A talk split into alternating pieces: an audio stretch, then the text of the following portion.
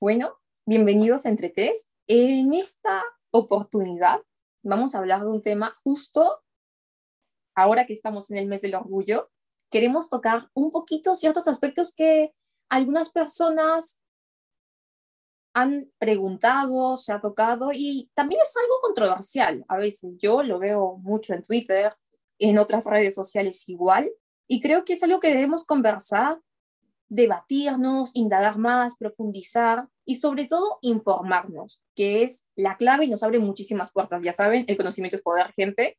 Así que para esta, para grabar este episodio, hemos traído una invitada muy, muy especial.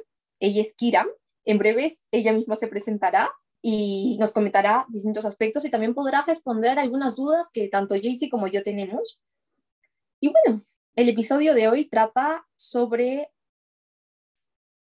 Mm, la comunidad LGBT, pero más que nada, más que la comunidad en sí, los diversos temas que se tocan y se tratan dentro de esta, diversos temas que se ven como los pronombres, los neopronombres, las orientaciones sexuales, las identidades de género, entre otros que van a ir saliendo a lo largo de esta charla. Espero disfruten muchísimo este episodio. Recuerden con una tacita de té, café, vino, cerveza o cualquier bebida que ustedes deseen. Doy paso a Kiram. Eh, hola, ¿qué tal? Eh, primero, agradecerles por haberme invitado, en verdad. Eh, es algo que, escucha, hablé creo que con Lu desde que empezaron, antes de grabar el tema de los podcasts y estaba súper feliz por ambas. ¿Qué digo? A ver, tengo 20 años, voy a cumplir 21 en breves. Em, yo dejando mi perfil de Tinder, no mentira. espacio publicitario. Eh, nada, soy, iba a decir, soy una mujer cis, luego me acordé, soy una persona no binaria. Em, utilizo cualquier pronombre, aunque me siento mucho más cómoda con los pronombres femeninos. Soy una persona bisexual y, y nada, me interesan mucho los temas de género de la comunidad LGTBIQ+. Y, y nada, me, Mm, me siento muy agradecida y, muy feliz de poder estar el día de hoy con ustedes acá. Muchas gracias por estar presente, Kira. Nosotros te agradecemos de vuelta por estar aquí, por darnos tu opinión, por informarnos, por ayudarnos a esclarecer ese tema que tal vez Lucía y yo podemos tener un poco confuso o, o, tener, o tener poca información. Entonces, sin más, vamos a empezar. Kiram, cuéntanos, ¿cómo era tu yo de 10, 12 años sobre estos, qué pensaba tu yo de 10, 12 años sobre estos temas y ahora, cómo ha cambiado y tal vez si nos quieres compartir por qué? Eh, me han visto riéndome porque, escucha, mi, mi familia es súper religiosa, o sea, es católica, católica, católica, de los que van todos los domingos a la iglesia y ahora, aprovechando la cuarentena, es cada que hay misa, se ponen a ver, no importa si es domingo o no, y pueden ver misa tres veces al día. Es más, detrás de mí, a la mano izquierda, hay una Biblia del tamaño de mi cara, entonces siempre he sido criada como que así, ¿no? Que el rosario, que la novena, que no sé qué. Yo a los 12 me metí al coro de mi iglesia y no es que mi familia sea homofóbica, pero tampoco es que sean muy abiertos al, tema de conversar sobre estas cosas. Em, y yo, esto, esto es muy gracioso, yo me acuerdo de que una vez mi mamá, hablando con mi tío, le dijo algo como, Alonso, es que tú no puedes ser homofóbico porque tú no sabes si tus hijos, si es que tienes hijos, si es que van a ser heterosexuales o no. Por ejemplo, yo sé que Kirancita es heterosexual porque le gustan los chicos. Y yo como, ah. Plot twist. Exactamente. Y luego, plot twist. Eh, pucha, para ese entonces yo también era así como que pro vida. Y y tampoco es que fuera homofóbica, pero era como, no conocía a nadie. personalmente que fuera parte de la comunidad LGTBIQ+. Actualmente, eso es otra cosa, es también un tema de autodescubrimiento. Em, creo que también el tema de la socialización ayuda a explorar nuevos aspectos de ti misma. Em, y nada, ahora, o sea, no puedo decir ahora soy, porque creo que siempre fui eh, bisexual, pero ahora es como que salir del closet para mí misma, por así decirlo. Qué bueno, qué bueno, wow. Han pasado desde que pensabas así unos ocho años, casi nueve. Wow. Y algo que me llamó la atención que dijiste fue eso mismo de que no es que ahora seas parte de la comunidad o que seas bisexual, sino que siempre lo has sido y es algo que vas descubriendo, ¿no?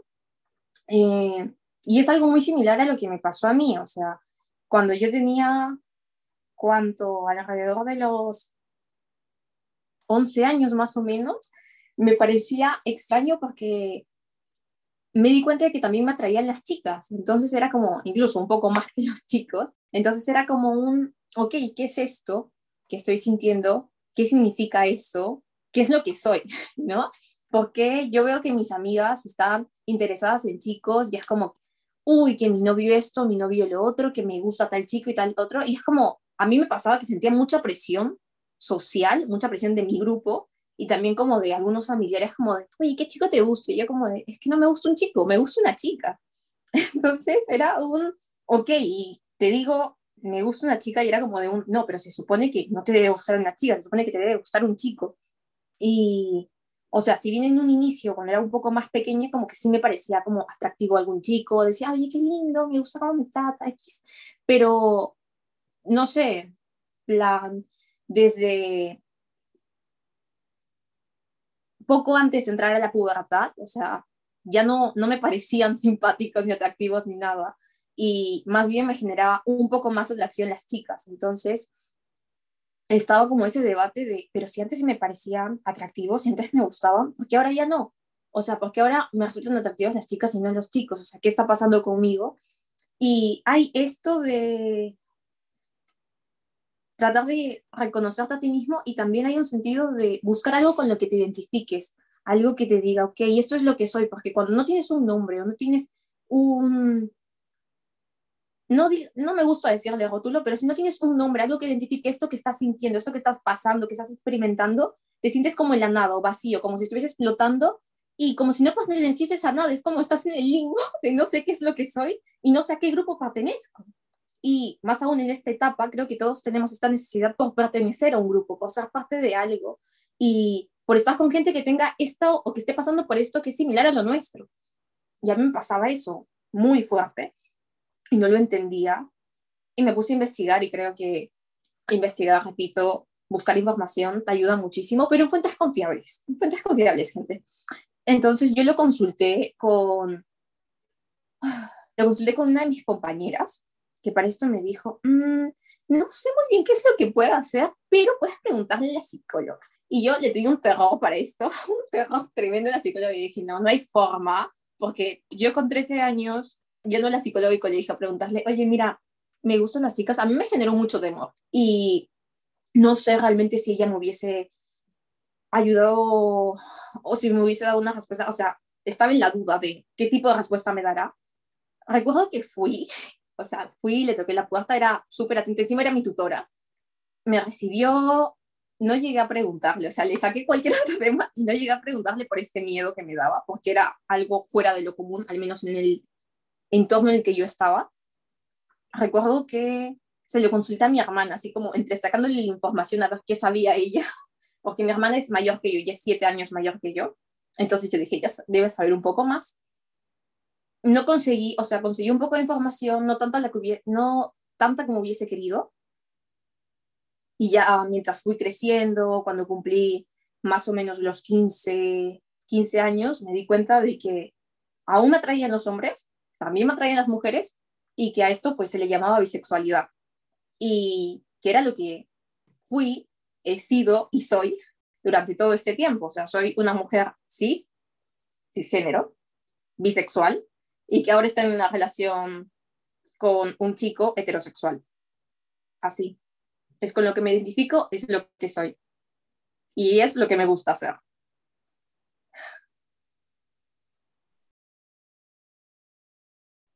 Me encanta que lo hayas descubierto y que lo hayas aceptado y que hayas sentido como que esa tranquilidad de, de ya saber cómo, qué es lo que te causa tanto, tantas dudas, tanto conflicto, tanto no entiendo qué pasa conmigo. Y es eso también, ¿no? De creer que algo pasa y que es, eso algo que pasa es malo. Y no, simplemente estás siendo tú descubriendo qué te gusta, así como cuando descubres que, que te gusta usar zapatillas más que tacones, como yo. Em, creo que aquí me siento un poco em, como fuera, porque sí, sí me, yo sí considero que soy heterosexual, me gustan solo los hombres, nunca me he sentido atraída por una chica, al menos de una, no de una forma romántica, o sí puedo decir que me parece es preciosa una chica hermosa, tanto como puedo decir que me parece ah, precioso un, hombre. Em, felizmente, eh, creo que nunca he atravesado ese, ese miedo y que, era algo que les quería preguntar, ese miedo de sentir que, algo está mal contigo por, porque no está dentro de la norma, que era que algo con lo que conversábamos antes de comenzar con, con Kiran de la heteronormatividad. Entonces, eso les quería preguntar, o sea, yo como heterosexual, em, no sé si llamarlo privilegio, pero tal vez em, no, es, no he tenido ese tipo de situaciones que, que pueda causar conflicto o que más bien a los otros les causa conflicto y, y nos, como que nos lo tiran a, a, los, demás, ¿no? Y dicen, eso está mal, está mal, y te hace sentir como que está mal y, y no es así. Así que cuénteme, por favor. Pero a ver, así como que, me hayan dicho, no, está mal, por suerte, creo que no he tenido ninguna experiencia así por suerte. Em, mi colegio también era bastante religioso y cerrado con esas cosas, pero yo la primera vez que dije, ah, soy bisexual fue a los 16, 15, 16, más o menos. Pero sí recuerdo, eh, mi mejor amiga también era, es, es, es, está mal dicho era, es bisexual o se siente atraída hacia las chicas. Y me acuerdo de que era nuestro primer año de graduadas, fuimos a una fiesta con gente del colegio y estábamos simplemente hablando así súper cerca, o sea, en algún momento he chapado con ella en alguna fiesta o algo así. Y uno, un chico se acercó y nos dijo como que, que se van a besar, o sea, y nosotros como, ¿qué te importa? Y se quedó ahí, ¿entienden? O sea, se quedó ahí como que esperando si es que íbamos a hacer algo y era como, brother, vete. y mm, no sé, siento de que es una sexualización dentro de las, o sea, a las mujeres bisexuales o lesbianas y eso también es como, ah, o sea, para mí, creo que esa es una de las experiencias más fuertes y feas me acabo también de acordar de otra fiesta ese mismo año, pero fue en Halloween. Y me acuerdo de que. Ay, me da mucha risa recordarme. O sea, está todo mal, pero me da mucha risa. Creo que fue la primera vez que el mundo presenció un beso de a tres. Yo fui protagonista de ese beso de a tres. Y fue con un chico y luego fue con una chica. O sea, fue como ellos dos luego yo chapé con él y luego yo chapé con ella. Y fue como, el mundo de mi bisexualidad se removió tanto, o sea, fue como, oh, así que así se siente. Y fue como, wow, fue, fue lo caso.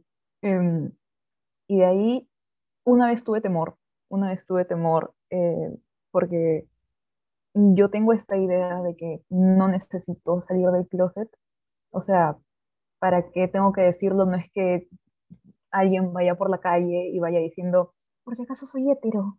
O, o en tu casa, ¿no? Mamá, tengo que hablar contigo, soy heterosexual. O sea, eso no pasa. Entonces, eh, yo empecé, van a tener que editar esto. Qué gran momento. No, lo vamos a, lo vamos a dejar porque es un gran momento.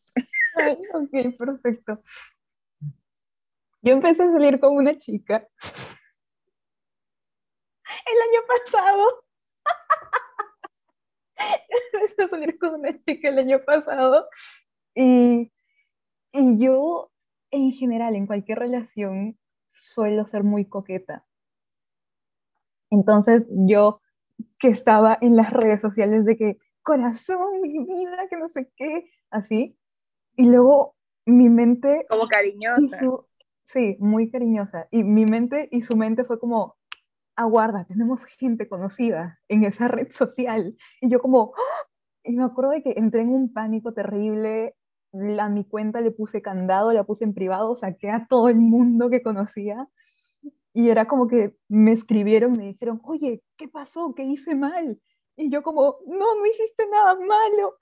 Y era crear un grupo y explicarles, oye, mira, ¿sabes qué? Te saqué de mi red por esta razón. Es que no sé cómo vas a reaccionar si es que te estás dando cuenta de lo que está sucediendo. Y no sé, siento de que eso una pareja de chico y chica no lo pasa. O sea, no es que tienen que decirles, oye, por si acaso estamos saliendo, porque es como que medio normal, entre comillas. O sea, y esto pasó cuando ya habías como, no como que aceptado, pero como que ya te reconocías y, y entendías que eras bisexual. Pero tenías igual este, ya, pero todavía no tenías este pensamiento de, no necesito salir del closet. Exacto.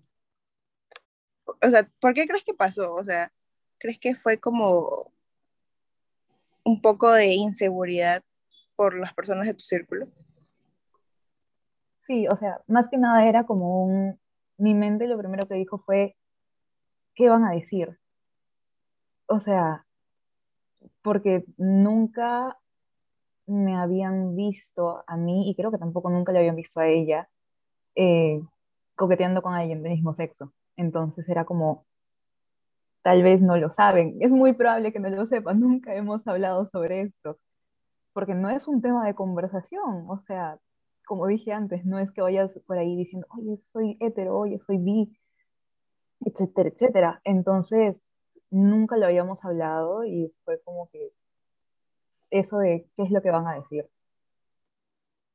Creo que jugó mucho en contra el tema de no saber si la otra persona quería hacer público su orientación sexual también.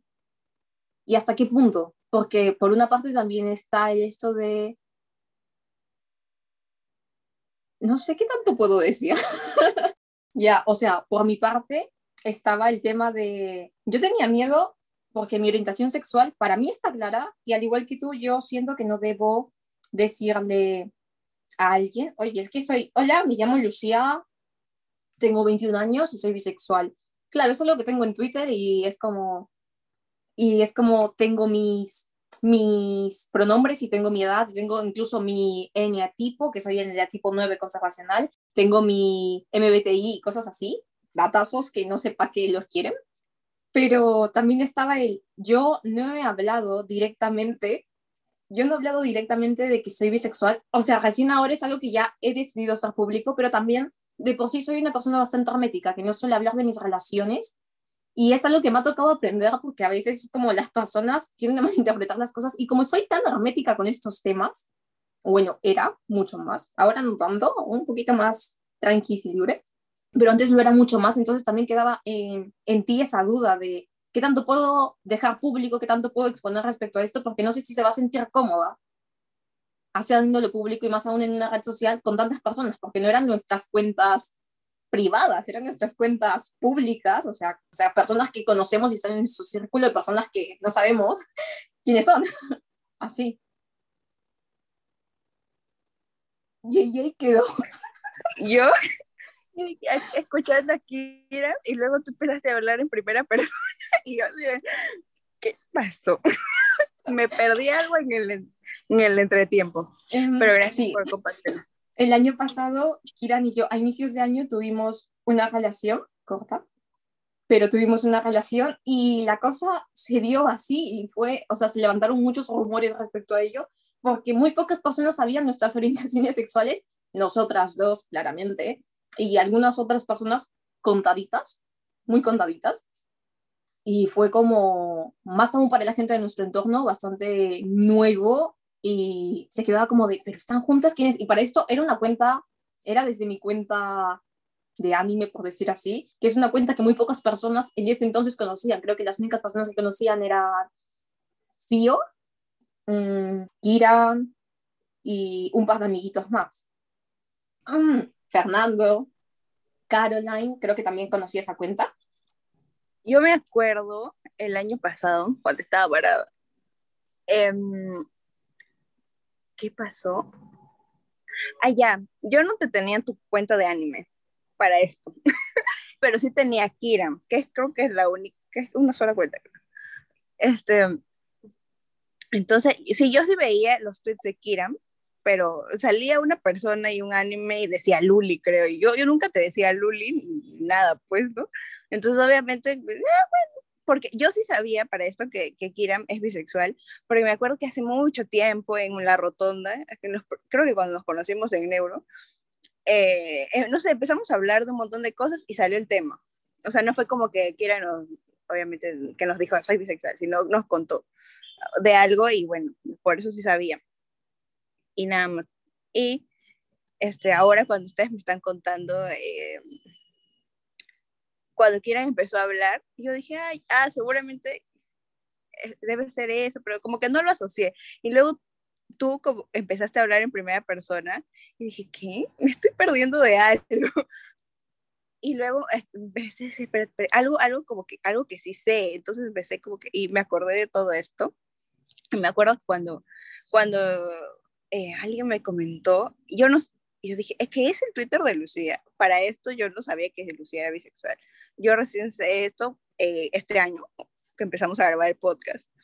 Entonces, revelación para la Jace y yo siempre enterándome de todo el tema. Perdón. Los tweets. Perdón. La invitada es mi ex. Sí. Perdón, gente. momento, momento. Me encanta, me encanta, me encanta. Bueno, esto lo hace más, em, ¿cómo se dice? Más en confianza. Claro. Y sobre, bueno, como tanto su experiencia como ustedes en una relación como con otras personas de que también se identifican como bisexuales, eh, ¿qué creen que algo realmente cambia en ustedes? Porque siempre veo comentarios em, divididos entre personas que dicen, entonces, eh, porque está con un chico, creo que algo comentaban al principio también, o está con un chico, ah, entonces quiere decir que, que, no, que, no es, que no es bisexual porque casi siempre ha estado con un chico y o nunca ha estado con una chica, o al revés, si es un chico, siempre ha estado con una chica y, y todo eso. Entonces, creo que eso siempre le pasa, le eh, eh, perdón, em, le pasa a Salandela, que ahora la sigo gracias a Lucía, que es como que ella sus relaciones públicas, siempre, entre comillas, em, siempre han sido con mujeres y por eso piensan que, que, es lesbiana, como si ellos tuvieran como el derecho de, de decidir por ella qué es y, solamente de lo que ven sacar una conclusión. Sí, exacto, o sea, y a mí me pasa lo mismo, pero al revés. O sea, es como, ay, siempre has estado con chicos, entonces eso significa de que eres hetero. Y yo como, no, o sea, es como si yo una vez estaba hablando con una amiga, que ella es lesbiana, y me lo planteaba al revés.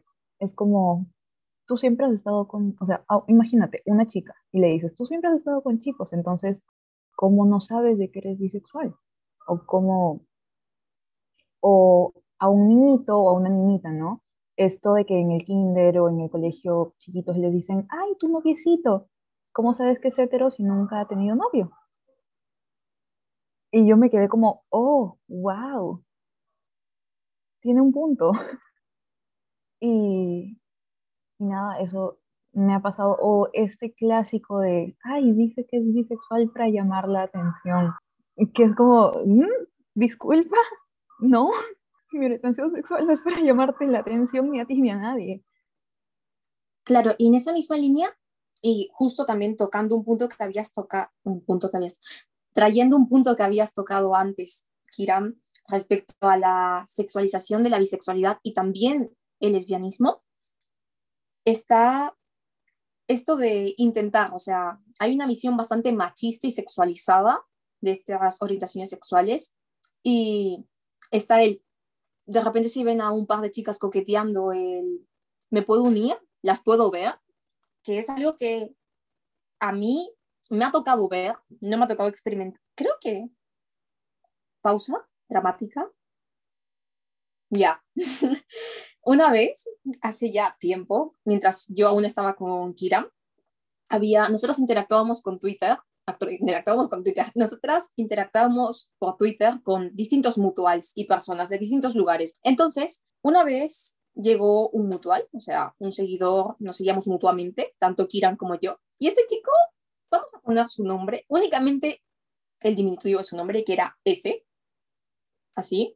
La cosa es que él interactuaba con ambas, o sea, nos respondía. Y a mí me llamó la atención porque él utilizó un apodo que por lo general únicamente me lo dice Kiran. Kiran, para esto me dice el siempre desde que nos conocemos. Entonces él me llamó de esa forma y yo dije como de, mm, ok, no me siento cómoda con que me llames así porque no, no somos amigos, o sea, somos mutuales, así nos conocemos y además solamente una persona me llama de esa forma. Me incomodó un poco. Y después de un tiempo, él, como vea, habló con Kiran, así, interactuaban también, hablaron por día, me parece. Y él le preguntó por nuestra relación, entre otras cosas también hablaron de anime y así. Si, no, si mal no recuerdo, él le preguntó a Kiran si podía hacer un trío con nosotras. Así, por DM. Y fue como a Kiran le afectó bastante porque era un tipo X que no conocemos de la nada, que encima nos pregunte eso, como, ¿quién eres?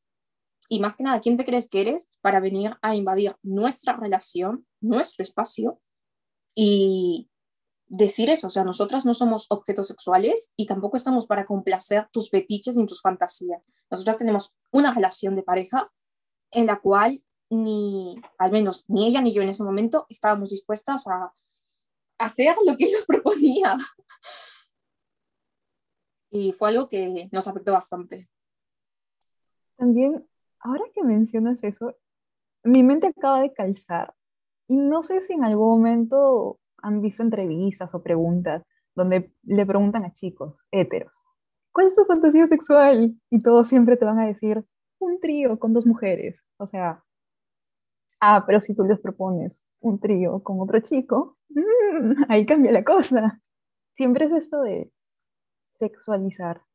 Siempre. O sea, y eso ya va más por un tema que cae de, de, sexo, de genitales, más que si es que eres lesbiano, eres bisexual. Obviamente eso es más como, lo ven como una invitación, como un ofrecimiento tácito de que, ah, entonces estás más dispuesta a hacerlo. Para nada eso mismo, o sea, no es que porque seamos bisexuales o lesbianas te vamos a permitir que nos veas o vamos a, a permitir que te nos unas, o sea, no. Hay una cuestión de consentimiento, de intereses, de gustos y de respeto, o sea, algo que se repite siempre y vamos a seguir repitiendo siempre es el respeto. Respeto para con la persona que está frente a ti, con la persona a la que siquiera le estás proponiendo algo, porque al menos este tuvo la decencia de preguntar. No fue la forma, creo que ni siquiera debió haberlo preguntado, pero hay otros que ni siquiera lo hacen. No agradezco que lo haya preguntado, es más, me sigue enfadando todavía, a pesar de que ha pasado más de un año de eso. Y más aunque se lo haya preguntado a Kiran Bro, si yo me hubiera preguntado eso, yo realmente lo hubiera mandado, pero hasta la China, de una y bloqueado. Y no sé, a mí me, me desencajó bastante en ese momento. y me molestó mucho, aún me sigue molestando, como digo. Creo que también me sorprende que por alguna razón me da la impresión de que él como que en redes sociales como que busca este tipo de interacciones entre dos personas que él identifica como mujeres y dice, a ver, a ver, lo empieza como a analizar y luego intenta algo. Y es como miedito, saber quién, quién está detrás de ese, de ese usuario y que, cuáles son sus pretensiones al usar redes sociales. Bueno, hasta aquí llegamos con el episodio de hoy. Hemos decidido cortarlo por su extensa duración.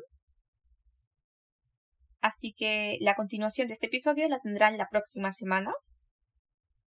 Abordaremos muchos más temas y nos explayaremos un poquito en los temas que mencionamos al inicio de este episodio. Desde ya, muchas gracias por escucharnos. No se olviden seguirnos en Instagram como entre Nos vemos la próxima semana.